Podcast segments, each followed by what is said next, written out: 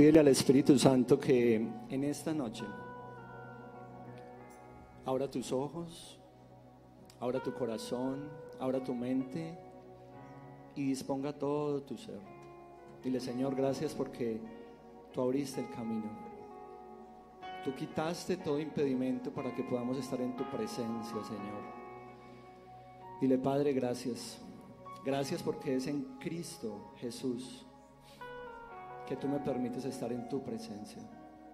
Es por Cristo Jesús que tú me permites ser apto para estar delante de ti. Dile, gracias Padre porque puedo venir a tu presencia continuamente, porque Jesús me ha reconciliado contigo.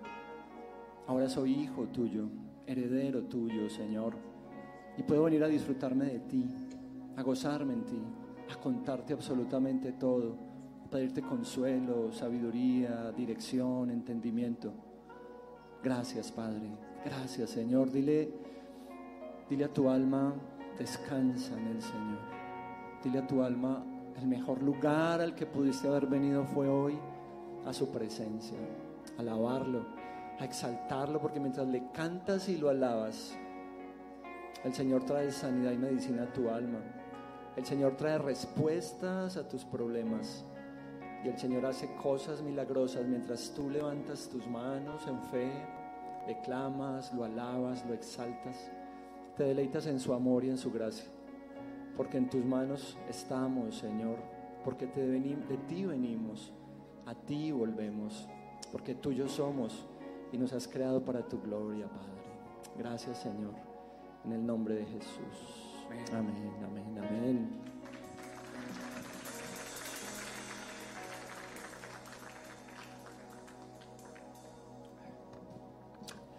Buenas noches. ¿Cómo están? ¿Mucho frío? No. Está como frío, ¿cierto? Mucho. No, yo sí tengo frío. Bueno, ¿cómo les parece que me llegó la hora de pararme acá en este escenario? Y no lo había hecho hasta que el Señor me dijera que subiera y esta es mi oportunidad. Entonces le doy la gloria a Él por esto, ¿cierto? Y hoy quería que habláramos de, pues tengo varios ejemplos porque me gustaría como que esto, como que lo entendiéramos, como que nos lo pudiéramos identificar para que no lo pasáramos por alto y viéramos realmente de qué se trata o qué tanto nos puede afectar, ¿cierto? Entonces, dice que, por ejemplo, mm, cuando yo era más jovencito, eh, con mi papá, mi papá tenía un taller de todo tipo de motores, ¿cierto? Y esos motores se oxidaban mucho. Entonces él me enseñó que si uno les echaba ácido, ese ácido que es como, eso es como un colorcito ahí como verdecito, el que hoy le echan a las personas que les desfigura la cara. Le echaba ese, ese ácido a ese óxido y eso inmediatamente empezaba a echar espuma e inmediatamente empezaba a comerse el óxido, a quitarlo de ahí. Entonces ese ácido servía para retirar el óxido. Yo no sé si a alguno le ha tocado, le tiene que poner tapabocas porque eso suelta un humito, se le puede meter a uno y quemarlo por dentro, ¿cierto? Si no toca con eso la piel le arde. Entonces yo con ese ácido aprendí a quitar el óxido, con mucho cuidado pues lo lavaba para que esa pieza metálica se pudiera pintar y el óxido no la siguiera destruyendo. O sea que el, el metal lo destruye el óxido, esto va inoxidable, el metal lo destruye el óxido, ¿cierto? Y papá también me decía, cada que yo iba a la costa, me decía, mm, se va a ir para la costa, esa sal de mar se le va a comer el carro, eso se lo va a acabar. Pero me lo decía así con una, me metía tanto terror, que yo cuando volvía a la costa, en esos guajes que hay por, por, eh, por Valdivia, ¿cierto? Que van unos chorros de la montaña con mangueras, yo subía el carro ahí, le echaban agua por debajo y luego lo llevaban a una bomba y lo grafitaban, bueno, porque mi papá metía ese terror de que se me iba a oxidar el carro, pero si oxida si estaba mucho tiempo en la costa, ¿cierto? Pero por una en avenida pues no le pasa nada. Pero él me metía mucho terror por eso. Entonces mire que lo óxido es corrosivo al metal, ¿cierto? No sé, a mí por ejemplo en mi casa me toca arreglar las frutas, pelar las frutas, el mango, la papaya, todo es una de mis funciones en el hogar con mi esposa. Entonces, Cuando yo abro una papaya, hay algunas que me salen por dentro malas. Tienen algo por dentro, como si estuvieran dañadas, podridas. O una guayaba, las guayabas esas verdes peras, cuando la abro, también está por dentro dañada. O un mango, también me ha tocado podrido por dentro, entonces el mango no, no se puede hacer nada, pero por fuera se ve bueno. Entonces, así como en el óxido es al metal, en las frutas es esta pudrición por dentro, ¿cierto? En el cuerpo que tenemos, tenemos por ejemplo una gangrena, ¿cierto? Una gangrena ataca el cuerpo y si no se corta lo que tenga gangrena sigue hasta que te mata, por ejemplo, ¿cierto? ¿Un qué? Un cáncer también, ¿cierto? Mm, hace días una compañera que estaba en el grupo de oración NPM me, me decía que su hijo, que es médico, había operado una, estaba operando a alguien y cuando lo abrió para operarlo vio que tenía, estaba invadido en cáncer, tenía metástasis en todo su cuerpo. Y entonces, ¿qué hizo el médico? Lo cerró y ya, hasta que Dios diga, ¿cierto? La medicina se declara impedida cuando ve esto. Uno con la fruta no, uno con la fruta le saca los podriditos hasta donde puede y se come lo bueno y la salva. ¿Sí o qué? El óxido también uno pinta, quita, o corta y solda y lo organiza. Pero en el ser humano, ¿usted cómo hace para cambiar a la vez todos los órganos en metástasis que están afectados por ello, ¿cierto? Es muy complejo y es muy doloroso ver eso. ¿Sí o no? Pero entonces en el ser humano, ¿qué, qué hay? Y quería poner esos ejemplos para que fueran gráficos. No sé aquí quién ha estado con personas que han tenido cáncer de con metástasis. ¿Quién ha pasado por eso? ¿Se le ha muerto un familiar? o alguien con cáncer, ¿cierto? Cómo las personas empiezan a consumir, a secar, a poner muy flaquitos hasta que mueren. No sé quién ha visto, por ejemplo, en mi asador se me está comiendo el óxido, la, unas partes del asador y me, las tengo que cambiar por acero inoxidable porque si no se me sigue comiendo el resto. Cuando salo la carne, esa sal me lo oxida. O sea que si no detenemos el óxido, si no detenemos lo que daña las frutas, si no detenemos en el cuerpo esto, ¿qué pasa? Lo destruye. El óxido acaba con lo que le ponga. La fruta se pudre completamente, hay que botarla. ¿Sí o no? El carro en la costa, ¿cómo queda? Si usted no lo lava y no lo cuida, se lo come la sal y se acaba, se pudre, se rompe. Pero mire que frente a esas cosas hacemos cosas. Pero en el ser humano, ¿qué pasa? En el ser humano está el pecado. El pecado es algo corrosivo en nuestra alma. Y ese pecado es algo que nos daña, que daña todas nuestras relaciones, que daña todo lo que hacemos, que destruye todo, absolutamente todo. Pero no lo vemos, ¿cierto? Él actúa. Y de pronto sí lo vemos actuar cuando nos hace daño a nosotros, cuando le hacemos daño a otros, cuando golpeamos a otros, con nuestros actos, con nuestras palabras. Y una definición de pecado es, es no conformarse a la ley moral de Dios en acciones, actitudes y carácter interno. Es decir, lo que hago, lo que pienso, y así no haga nada y esté quieto, estoy pecando. ¿Qué le parece? ¿Por qué? Porque hay una culpa. Cuando Adán y Eva desobedecieron a Dios, heredaron un pecado, heredaron una culpa. Y sobre ellos vinieron dos cosas. Una, la culpa de pecado por haber transgredido la ley de Dios. Y otra, la corrupción que vino sobre sus vidas, que es la que nos lleva a pecar, a portarnos mal, a no hacer las cosas como Dios le agrada. Son dos cosas diferentes. Una es la culpa y otra es la corrupción, ¿cierto? ¿Y qué pasa con el pecado? Que porque el pecado es malo, con el hierro se lo come, con la fruta la pudre, ¿cierto? Con el cáncer destruye el cuerpo, pero con nosotros, ¿qué pasa? Ese pecado ataca directamente la verdad de Dios. Cuando Dios le dijo a Daniela, no coman de ese fruto, porque ese día van a morir, ellos no creyeron. No pensaron que eso fuera verdad. Ataca lo bueno, porque Dios les dijo, es bueno para ustedes que no coman de ese fruto, porque el día que coman de él, van a morir. No les importó lo que era bueno y lo hicieron. Y fuera de eso ataca nuestra identidad. ¿Por qué nuestra identidad? Porque ellos quisieron ser como Dios. Entonces, el pecado cuando llega a la vida de una persona ataca la verdad de Dios, ataca lo que Dios dice que es bueno y ataca mi identidad como ser humano.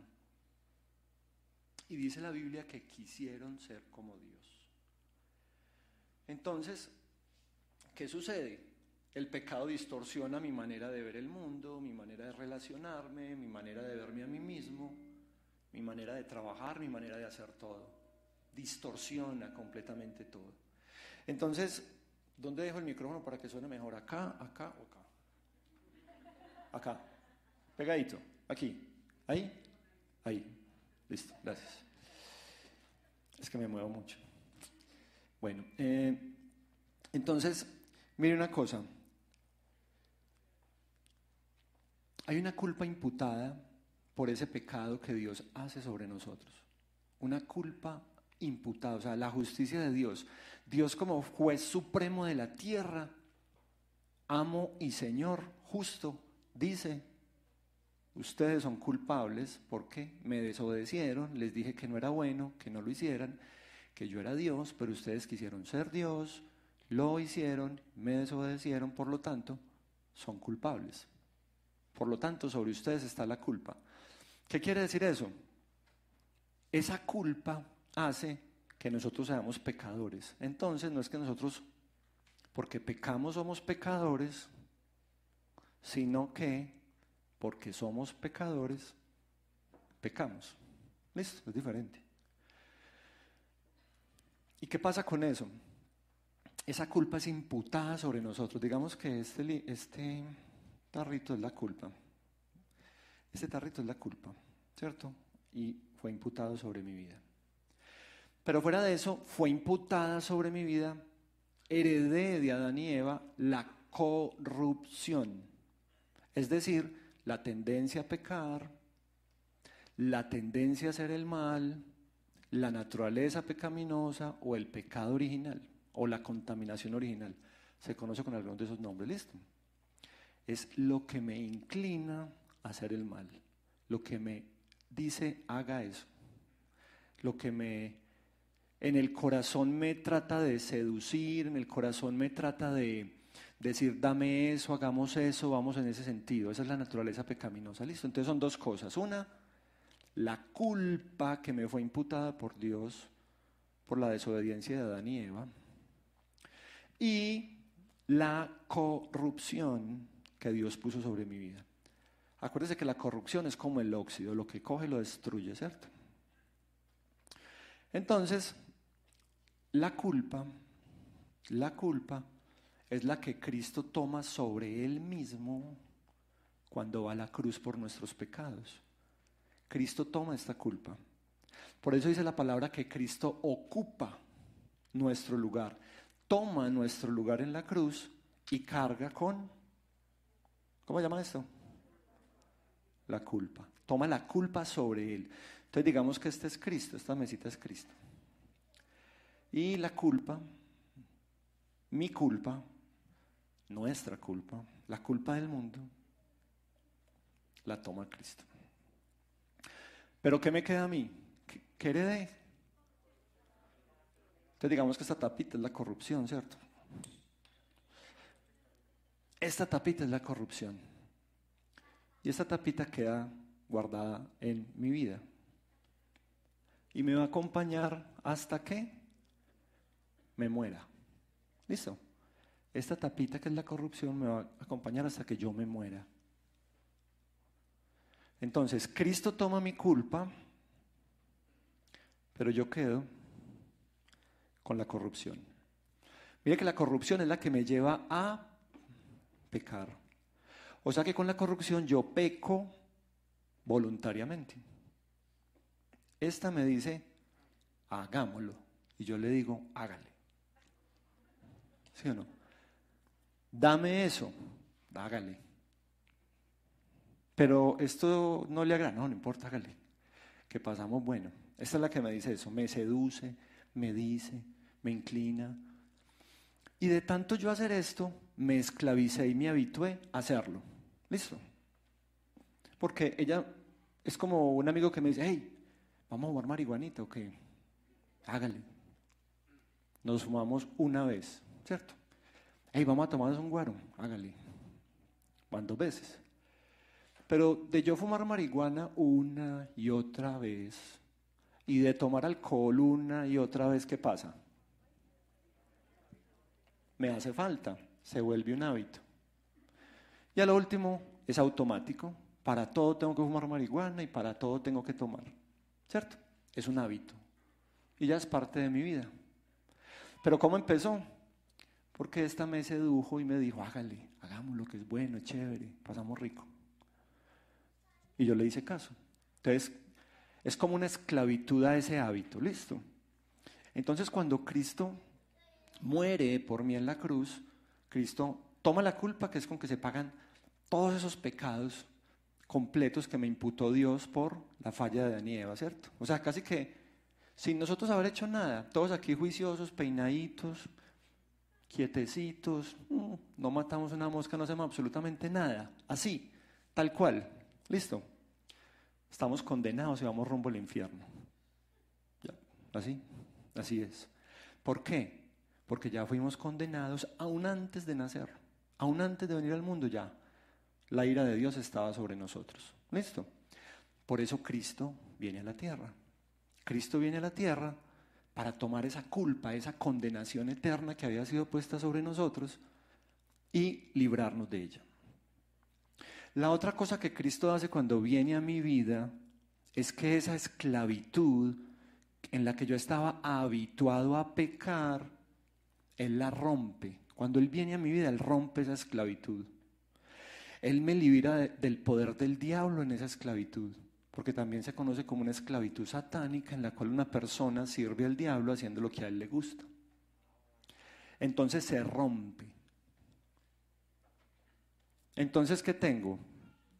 Sigo con la corrupción, ¿cierto? Está en mí, pero lo que me obligaba esclavizadamente, sagradamente a hacerlo, se ha roto. ¿Listo? Se rompió. Entonces, ¿qué quiere decir? Que Cristo cuando viene a mi corazón me ha liberado de la esclavitud de yo hacer lo que ella me diga. ¿Listo? ¿Sabemos bien? ¿Sí o no? Pero ¿qué pasa? Yo estoy habituado a seguir bebiendo, yo estoy habituado a seguir fumando marihuana, a robar, a mentir, a engañar, a golpear, a a ser eh, mentiroso, a codiciar, a mentir, a jugar con las personas, a no pagar mis deudas. Estoy acostumbrado a eso. Pero Cristo vino a mi vida y rompió que yo tuviera que estar acostumbrado a eso. ¿Listo? O sea que en realidad, mire todo lo que ha hecho Cristo. Me quitó la culpa y me quitó la esclavitud de que yo siga haciendo eso. Pero ¿quién decide si lo sigo haciendo o no? ¿Quién? Señale, señale. Yo, listo. Porque Dios nos dio libre albedrío para hacer lo que queramos. Listo. Entonces, ojo, que el pecado, la corrupción del pecado, nos llevó a pensar que la verdad no es verdad, que lo bueno no es bueno, y que yo soy Dios. Por eso cuando Cristo viene a nuestras vidas, viene a mostrarnos la verdad. Yo soy el camino, yo soy la verdad y yo soy la vida. Donde estoy yo, donde Cristo está, hay libertad. Porque Jesucristo ha venido a deshacer las obras del maligno las que nos esclavizaban. ¿Listo? Hasta ahí vamos bien, ¿cierto? Bueno, entonces, mire esta pregunta. Si sobre nosotros está la culpa, y si sobre nosotros está esa corrupción, entonces yo puedo decir, no, pero es que yo solo me tomo mediecita, yo no mato a nadie, yo, yo no robo, yo no soy como el que mata, el sicario, como el que se roba todos esos millones, yo no soy como ellos, ¿cierto? Pero con lo que yo quiero decirle hoy a usted con el ejemplo del óxido, de la fruta que se corrompe, de la metástasis en el cuerpo, yo le pedí a Dios, Señor, ¿qué ejemplos utilizo para que las personas puedan entender? Entender no, ver, o que tú les puedas dar a conocer los efectos del pecado en la vida de uno. El efecto del pecado en la vida de uno. Porque si usted no ve el efecto del pecado en la vida suya, ¿a usted qué le importa? No, pues, ok. ¿Ustedes qué piensan? Yo decía eso. Pues es que si yo no entiendo por qué murió Cristo, y si yo no entiendo cuál es mi situación jurídica delante de Dios, pues yo no tengo problema. ¿Usted cuándo pide un abogado? Cuando está embalado, digo que no, yo tengo que llevar un abogado porque es que estoy espero embalado. Y Jesús es nuestro abogado. Pero yo a lo que voy es que yo le pedí al Espíritu Santo, Señor, que ellos con este ejemplo del óxido, de la, de la metástasis, de la pudrición dentro de la fruta, puedan ver el efecto del pecado. Y así como eso pudre la fruta y la metástasis daña los órganos y el óxido se come el hierro, esta naturaleza pecaminosa en nosotros acaba con tu matrimonio, acaba con tu vida, acaba con tu empresa, acaba con tus hijos, te lleva a acabar con tu vida, te lleva a matar a otros, a codiciar, a destruir, a envidiar. Entonces, realmente, ¿cuál es el origen del mal? ¿La qué?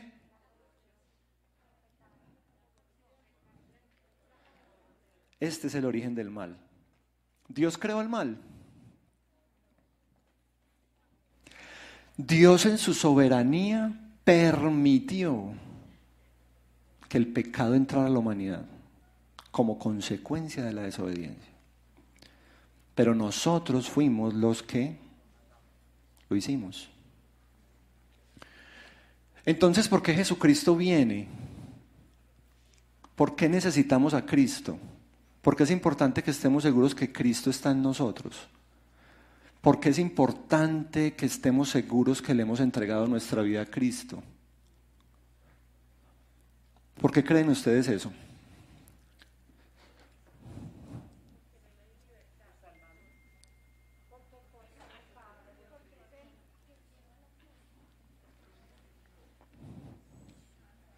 Porque una persona se somete a una quimioterapia, a una radiación, a una operación.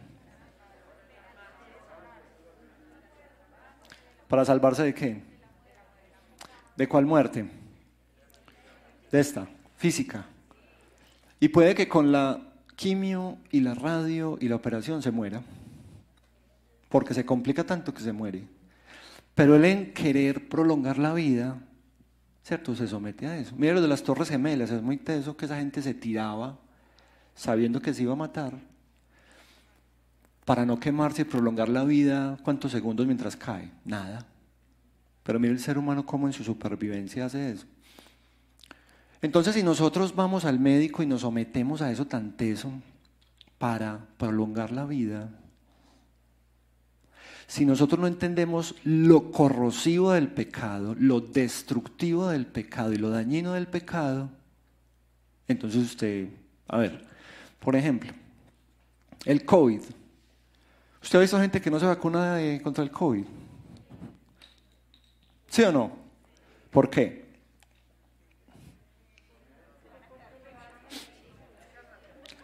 porque no creen que es verdad, ¿sí o no?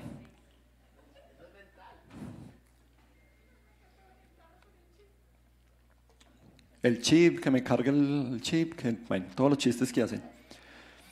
Entonces, mire qué es lo que yo quiero que ustedes como que el Señor les permita como, no sé,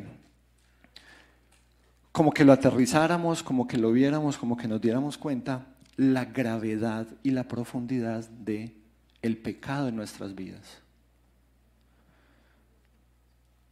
Mientras usted siga lo que la naturaleza pecaminosa le diga dentro de usted, usted está caminando rumbo a su destrucción. Mientras usted siga la presencia de Cristo en usted, usted está caminando en su transformación, en su santidad, en la búsqueda de su propósito, en el sentido de por qué usted está en la tierra. Entonces mire que lo que Dios quiere hacer en todo lo que está pasando en el drama bíblico, y es muy importante que nos paremos en esto, es, Dios creó todo y Adán y Eva estaban con Dios, no había pecado, todo estaba bien. Súper bueno, ¿cierto? Adán y Eva pecan, es la caída, luego Jesucristo viene para redimirnos de la caída, para que las cosas vuelvan a ser como eran acá. Y Dios en su plan soberano, ¿hacia dónde está marchando? Hacia salvar la humanidad, hacia redimir la humanidad, a que la humanidad se regenere y vuelva a recuperar su identidad como hijos de Dios, a la semejanza de Dios. ¿Y qué sigue después de esta etapa en que Cristo está redimiendo la humanidad? Falta una etapa, ¿cuál es? el último tiempo, el juicio final, la última etapa. O sea que estamos entre estas dos, ¿cierto? Estamos entre, vamos en estas dos. Entonces realmente, si vamos en esas dos, ¿en qué nosotros como iglesia deberíamos estar, estar trabajando si estamos caminando en ese sentido? Si usted sabe que aquí en el juicio final le van a decir, a ver, se abren los libros, buscan tu nombre y miran tus obras. Este man no está aquí. ¿Usted cómo se llama? Juan. ¿Juan qué? Búsqueme a Juan Vélez. Ah, entonces mm. Juan, ¿usted por qué no está aquí? ¿Usted qué dice? Yo hice muy buenas obras, yo di mercaditos, yo no le pegué a nadie, yo solo me tomaba mediecita, ¿cierto? ¿Y qué le va a decir Dios? No, de pronto mira a Jesús y le dice, ay Jesús, ¿este man qué? Yo no lo conozco, papá. Eso va a decir Jesús, ¿sí o no? Que si lo negamos, Él nos va a negar.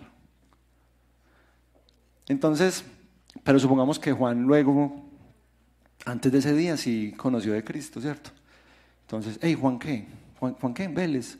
Busca a Juan Vélez. Ahí está. Uy, Juan Vélez, usted, pues, ¿qué es todo esto? ¿Qué es todo ese prontuario, Juan? Ahí mismo sale el abogado. No, papá, yo pagué por él. Y entonces, Juan, ¿Usted qué va a hacer ahí? ¿Sí o no? Muy teso eso, ¿no? Pero eso es verdad. Y es así.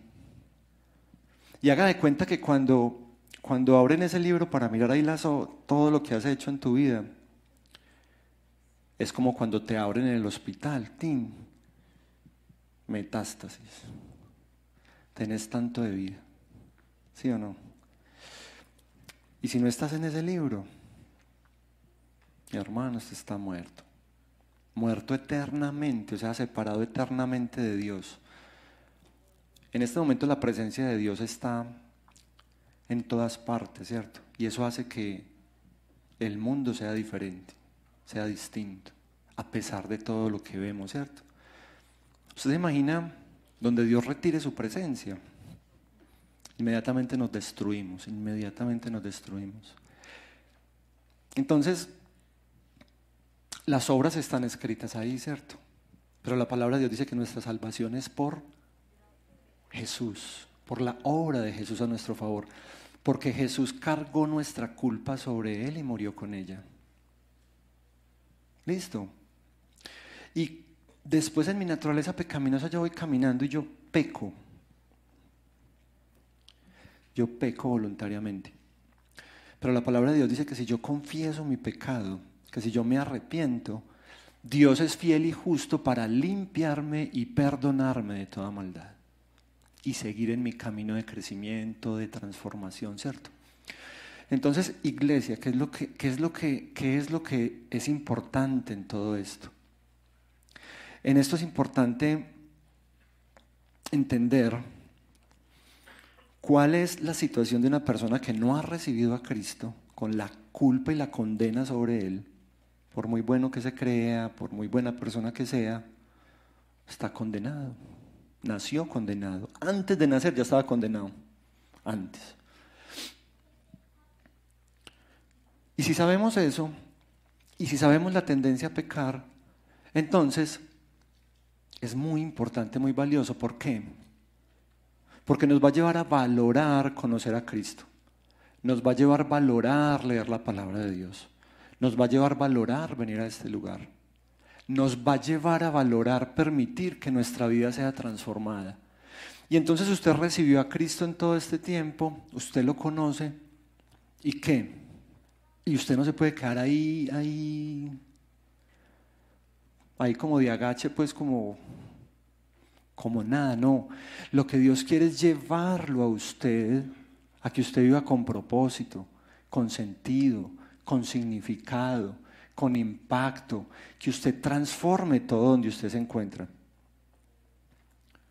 Porque si no, no tiene sentido. Entonces, ¿para qué? ¿Cierto? ¿Recibo a Cristo y qué? ¿Sigo igual? No. Mira lo que dice Romanos 5, 18 al 19. Dice, por tanto, así como una sola transgresión causó la condenación de todos, la de Adán, ¿cierto? La de Adán. Romanos 5, 18. También un solo acto de justicia produjo la justificación que da vida a todos. Porque así como por la desobediencia de uno solo, Adán, muchos fueron constituidos pecadores, también por la obediencia de uno solo, muchos serán constituidos justos. Entonces, mire la justicia de Dios, ¿cierto? Mire la justicia de Dios, porque usted puede decir, ah, no, Dios es muy injusto, porque ¿cómo así que todos estamos condenados? Pero entonces cuando yo le pregunto a usted, entonces Dios es injusto porque por Cristo todos sean salvos, usted me va a decir, ah, no, ¿cierto? Porque ahí está el equilibrio. Dios muestra su justicia en que alguien tenía que pagar por el pecado. Cristo pagó por él. La ira de Dios cayó sobre él. Pagó por nosotros. Entonces, como él pagó, yo no debo nada y por Cristo Dios me declara justo, ¿cierto? Ahora, entonces, ¿qué pasa? Listo. Cristo vino a mi vida, me perdonó, estoy en una relación con Él y ¿qué voy a hacer? Si yo ya sé que esta naturaleza pecaminosa, esta corrupción, este pecado original que está en mí, que me lleva a hacer lo malo, es nocivo y destructivo, yo lo voy a seguir. Yo me voy a seguir dejando llevar por él. Yo me voy a seguir em, dejando influenciar por él. Y aquí la pregunta es, ¿en qué nos estamos dejando influenciar por Él? ¿Dónde estamos hoy? ¿Dónde está nuestro corazón? ¿Dónde está nuestra mente? ¿Qué caminos estamos siguiendo hoy? Son los de la naturaleza pecaminosa. Porque eso es lo que va a determinar a dónde voy a terminar. Y usted puede que haya recibido hoy a Cristo, o hace días lo haya recibido, pero usted sin embargo sigue escuchándola, dejándose alimentar de ella, o más bien alimentándola a ella. Y mientras usted la alimente a ella, usted va perdiendo poder espiritual, usted va perdiendo revelación espiritual, usted va perdiendo impacto en su vida. ¿Por qué? Porque esta me va debilitando. Si a usted le gusta consumir alcohol, lo va debilitando. Su cerebro se va dañando su bolsillo se va acabando. En una de esas, en el carro le pasa algo y termina en la cárcel. Acaba con su hogar, acaba con sus cosas. en una borrachera le da por apostar su casa, le da por y dejar a la gente en la calle, ¿cierto? En las drogas, en el alcohol, en la pornografía, siguiendo esta corrupción que nos incita a ver pornografía, a decir mentiras, a ser infieles. Pregúntale al Espíritu Santo en qué la estás siguiendo. Y eso en cuanto a esto. Pero en cuanto a la culpa, para saber si tu culpa fue quitada de tu vida o no, pregúntale al Espíritu Santo también si tú realmente le entregaste tu vida a Cristo. Porque si tú vienes y te sientas acá, escuchas la palabra y sales y te vas, yo te puedo decir que es lo mismo. Si tú no le has entregado tu vida a Cristo. Porque la palabra de Dios dice que llegó un hombre al cielo y le dijo, te lo en el libro, usted no está aquí. Y él dijo, no, Señor, pero ¿cómo así? En tu nombre echábamos demonios, en tu nombre hacíamos un montón de cosas, en tu nombre. Y Jesús le dijo, no, yo a ustedes nunca los conocí, para el infierno, el que sigue. Entonces uno puede estar acá sentado, usted puede leer la Biblia, usted puede venir acá. Pero si usted realmente no le ha entregado su vida a Cristo, usted sigue con la culpa. Y la culpa es su condenación. Entonces usted cuando muera, para el infierno. Y tuvo la oportunidad de haber cambiado. Judas, ¿cuánto tiempo estuvo con Jesús? Tres años. Judas no se arrepintió.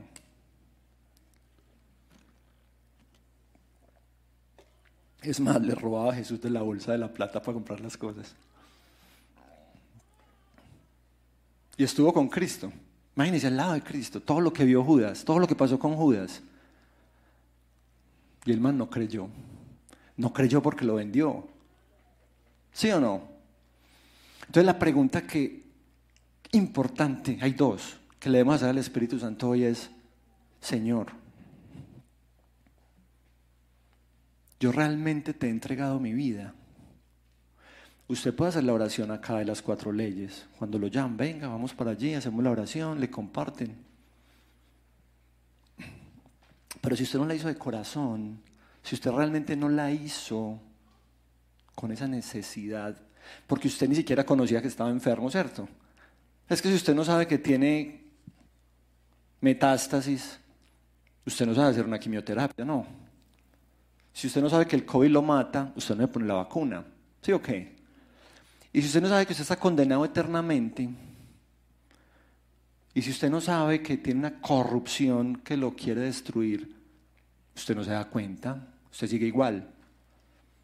Pero eso es lo que yo quería decirles hoy, como para que ustedes se dieran cuenta de la gravedad de la situación del pecado en nosotros y de la provisión de Dios en Cristo Jesús a nosotros. quiero que le pregunte eso al Señor, Señor, yo realmente te he entregado mi vida. Señor, tu Espíritu Santo realmente mora en mí. ¿Y usted cómo se da cuenta si eso es verdad o no? ¿Usted cree que donde el Espíritu Santo viene, donde Cristo viene a morar, esa persona puede seguir igual? ¿Cierto que no? Entonces la pregunta sería, ¿cuál? Yo me acuerdo que cuando yo le echaba el ácido al óxido, eso lo quitaba. Cuando yo abría la papaya y le quitaba lo podrido, quedaba limpio y me podía comer lo otro, ¿cierto? Y la quimio y la radio barren todo eso y, y limpian. Pero en nosotros, ¿cómo se ve que recibí a Cristo? ¿Cómo se ve que en mí está el Espíritu Santo? ¿Qué pasa en una persona que realmente le entregó su vida a Cristo? Transformación, ¿cierto? Se llama frutos de arrepentimiento. Porque la palabra de Dios en Gálatas 2.20 dice que ya no vivo yo, sino que Cristo vive en mí y lo que ahora vivo, lo vivo en la fe del Hijo de Dios, quien me amó y se entregó por mí. Entonces, hay transformaciones radicales, hay transformaciones progresivas. ¿Cierto? Y hay personas que se resisten a cambiar, que se aferran a su pecado, que se aferran a su naturaleza pecaminosa. Porque les agrada, porque les da placer, porque se sienten bien. Pero cuando Dios te dice que no es bueno para ti, es bueno que lo obedezcas y que dejes de caminar en ese sentido, como lo hizo Adán y Eva.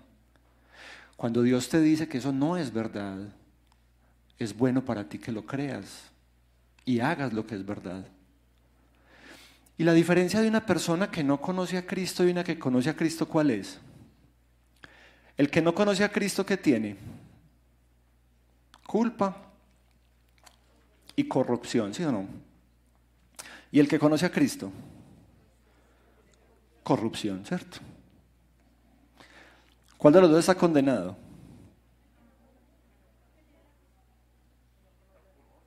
El que tiene la culpa. Porque la culpa es imputada por Dios como juez diciendo, usted es culpable. ¿Listo? Entonces una persona sin Cristo ya está sentenciado, más la corrupción. ¿Listo? Entonces pues esa persona si le da rienda suelta a la corrupción y hace más cosas, no puede ser más malo de lo que ya, ya es malo.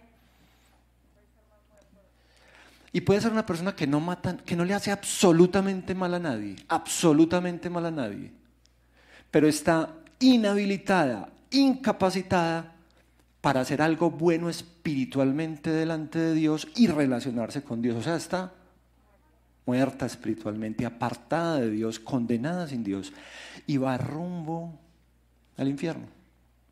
¿Listo? Pero ahora en la gracia soberana de Dios, Dios permite que esta persona cree un invento, cree una vacuna, construya un hospital, alimente a la gente que no tiene mm, comida, sea un cirujano súper teso y como es tan rico, opera gratis. ¡Ah, qué maravilla! Pero la salvación en la palabra que dice es por la fe en la obra de Jesús a mi favor. Entonces esta persona así, muy bueno, muy formal, muy bonito, siga para el infierno.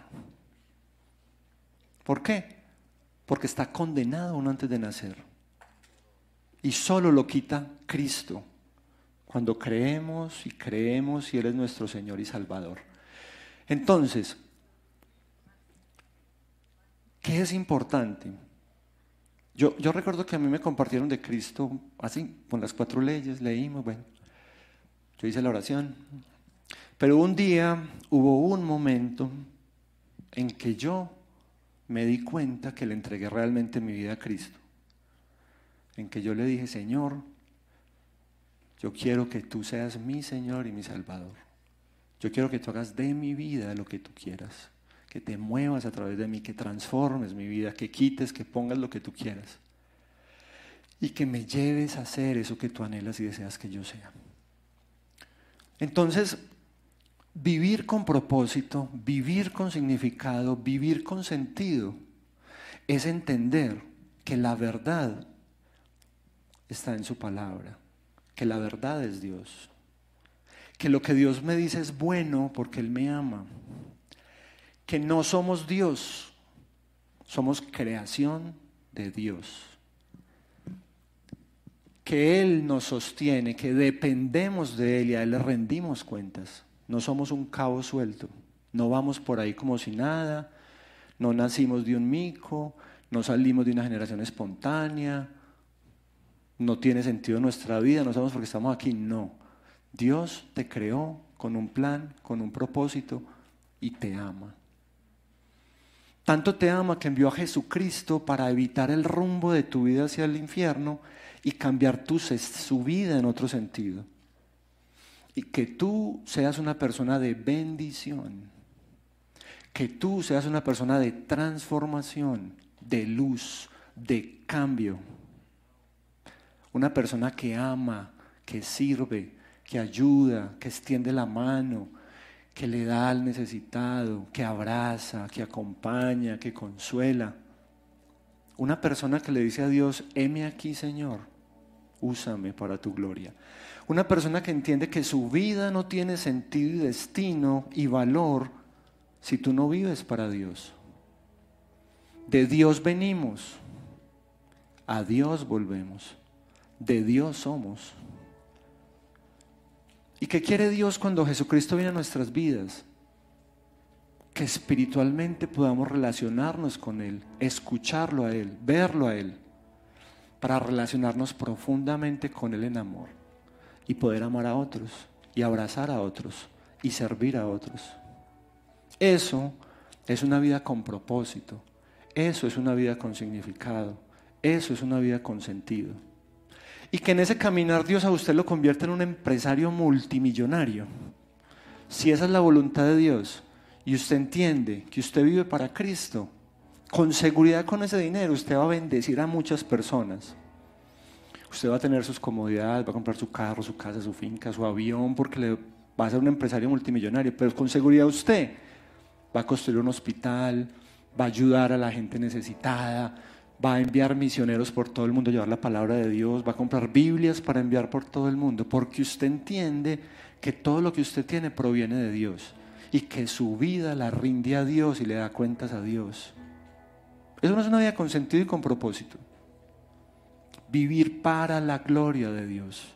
Vivir para honrar a Dios con mi vida, con mi corazón, con mis actos, con mis palabras, con mi forma de ser. Eso es una vida con propósito, eso es una vida con sentido. Ser una persona fiel, ser una persona honesta, ser una persona transparente, ser una persona que, que dice, uy, parce, yo sin Cristo estoy llevado, ¿sí o no? Y yo me acordaba de los alcohólicos anónimos, yo decía, los alcohólicos anónimos se reúnen y reconocen que son alcohólicos, ¿sí o no? Y ellos hacen el esfuerzo por no acercarse donde hay licor, con personas que les ofrecen licor, con las personas que les hacen daño, ¿sí o no? Igual los drogadictos. Y se reúnen y cuentan cómo les ha ido, si han caído, si han fallado o no. ¿Y eso qué relación tiene con nosotros? Que nosotros nos reunimos acá, pero muchas veces no reconocemos lo necesitados que estamos, lo débiles que estamos, lo pecadores que somos. Entonces mire que esta iglesia es un lugar de personas imperfectas, pecadores redimidos, personas que necesitamos ser transformadas en nuestra forma de vivir, de actuar, de manejar nuestro dinero, nuestras relaciones, nuestro hogar, absolutamente todo. Por eso el Señor nos manda que tengamos misericordia y paciencia y compasión los unos con los otros, para que nos ayudemos a crecer, porque todos estamos llevados, todos, en procesos, en situaciones que todavía no entendemos, en situaciones que estamos empezando a manejar, a transformar. Pero ¿cuál es la diferencia? Que como los alcohólicos anónimos le decimos al Señor, ayúdame te necesito, Jesús. Fortaléceme, enséñame, guíame, capacítame. Esfuérzame, Señor. Ayúdame para aprender a amar. Ayúdame para aprender a servir, a dar, a disponerme. Señor, te entrego esto que no te está honrando a ti. Entonces, en lo más profundo de nuestro corazón, yo le pido a Dios, si quiere nos ponemos de pie y oramos, que le pidas a Dios eso, Pídele a Dios eso, esa convicción, esa seguridad, esa certeza que alumbre tu vida hoy, que alumbre el camino en el cual te encuentras, que alumbre la situación que estás viviendo, con lo que estás luchando, con lo que estás cargando, con lo que estás acariciando en lo profundo de tu ser. Pregúntale al Señor, Señor, ayúdame a ver la verdad de mi situación. Ayúdame a ver la condición de mi vida. Señor, si me creía tan bueno, tan perfecto, tan buena persona, hoy me doy cuenta, Señor, que te necesito. Te necesito más que la vacuna del COVID, más que una quimioterapia, más que el ácido para quitar la corrupción. Jesús, tú eres mi vida, tú eres mi salvación. Y es de tu mano, Señor, que debo aprender a vivir día a día. y permitir que tu Santo Espíritu transforme mi vida. Dile, Señor, hoy entiendo por qué estoy distorsionada en mi forma de pensar, no entiendo lo que quiero, no entiendo hacia dónde voy, hago lo que no me agrada, aunque no lo quiero, lo termino haciendo, ya entiendo. Es esa corrupción que heredé, Señor. Pero tú, Jesús, me has libertado. Dile, Señor, tú me has libertado. Y dile aquello que te está esclavizando hoy. Cuéntale lo que te está esclavizando hoy. Dile, Señor, gracias. Porque tú me has libertado de esta esclavitud porque tú me has libertado de este pecado. Y porque hoy en el nombre de Jesús, dilo, hoy en el nombre de Jesús, me declaro libre, Señor. Me declaro libre de esa esclavitud. Y esa concupiscencia, ese pecado, esa naturaleza pecaminosa, ya sé que no va a determinar mi vida, sino tu vida en mí, Jesús. Tu presencia en mí, Señor, es la que me va a guiar. Es la que va a hacer de mí un hombre y una mujer nuevo, que florece, que ama, que sirve, que cuida su hogar, que cuida a su esposa, que maneja bien su dinero, que valora, respeta y sirve a los demás.